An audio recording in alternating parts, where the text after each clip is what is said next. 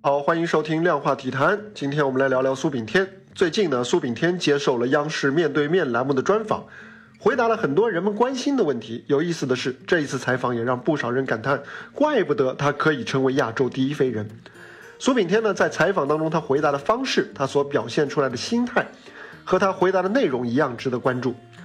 奥运男子百米半决赛，他跑出了惊人的九秒八三的成绩，在所有晋级决赛的选手当中呢，排名第一，成了我国首位进入奥运男子百米决赛的运动员。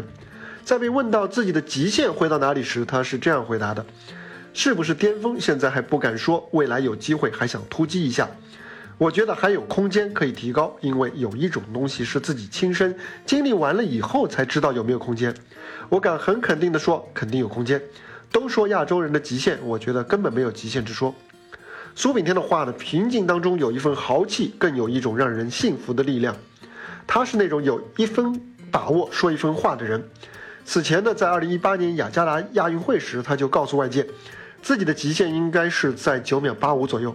这个当时在很多人看来不可能企及的成绩，如今他已经完成了跨越。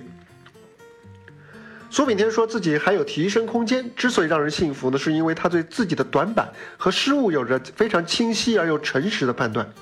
他说，决赛比完以后，呃，最深的感受是自己当时最缺乏的就是如何通过两个小时的时间，在决赛前迅速调整恢复状态的能力。这不光是比单枪成绩，而是比综合能力。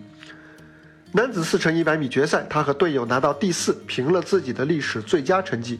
甚至还因为英国对手涉嫌服药，还有可能递补来夺得历史性的奖牌。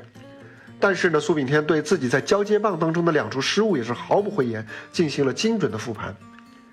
而在被问到作为暨南大学的副教授上课的感受，他说：“撇开运动员的身份，我就是一个新兵蛋子。”当记者问到观众能否在巴黎奥运会上看到他时，即将度过三十二岁生日的他是这样回答的：“我现在不敢回答你。”不，我现在不敢答应你。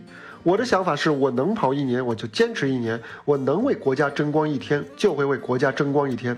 如果真的跑不动了，我也会选择离开。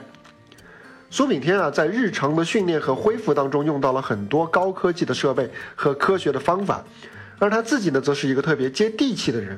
他不止一次在胜利之后感谢刘翔在精神上的激励，在技术上的启发。他对那些中国田径的先行者抱着感恩之心。苏炳添也不纠结，百米决赛当中，当对手抢跑对他造成的影响，他是云淡风轻。他说：“我真的没有遗憾。”他不贪功，更不回避自己的失误，总是想着下一场如何才能够跑得更快。苏炳添呢，既有一颗永远争胜的心，同时呢，却又不拘泥于一时的成败得失。他不止一次的公开表示，希望自己。能够把经验传下去，通过学术的方法，通过训练的方法，后辈一定会超越自己。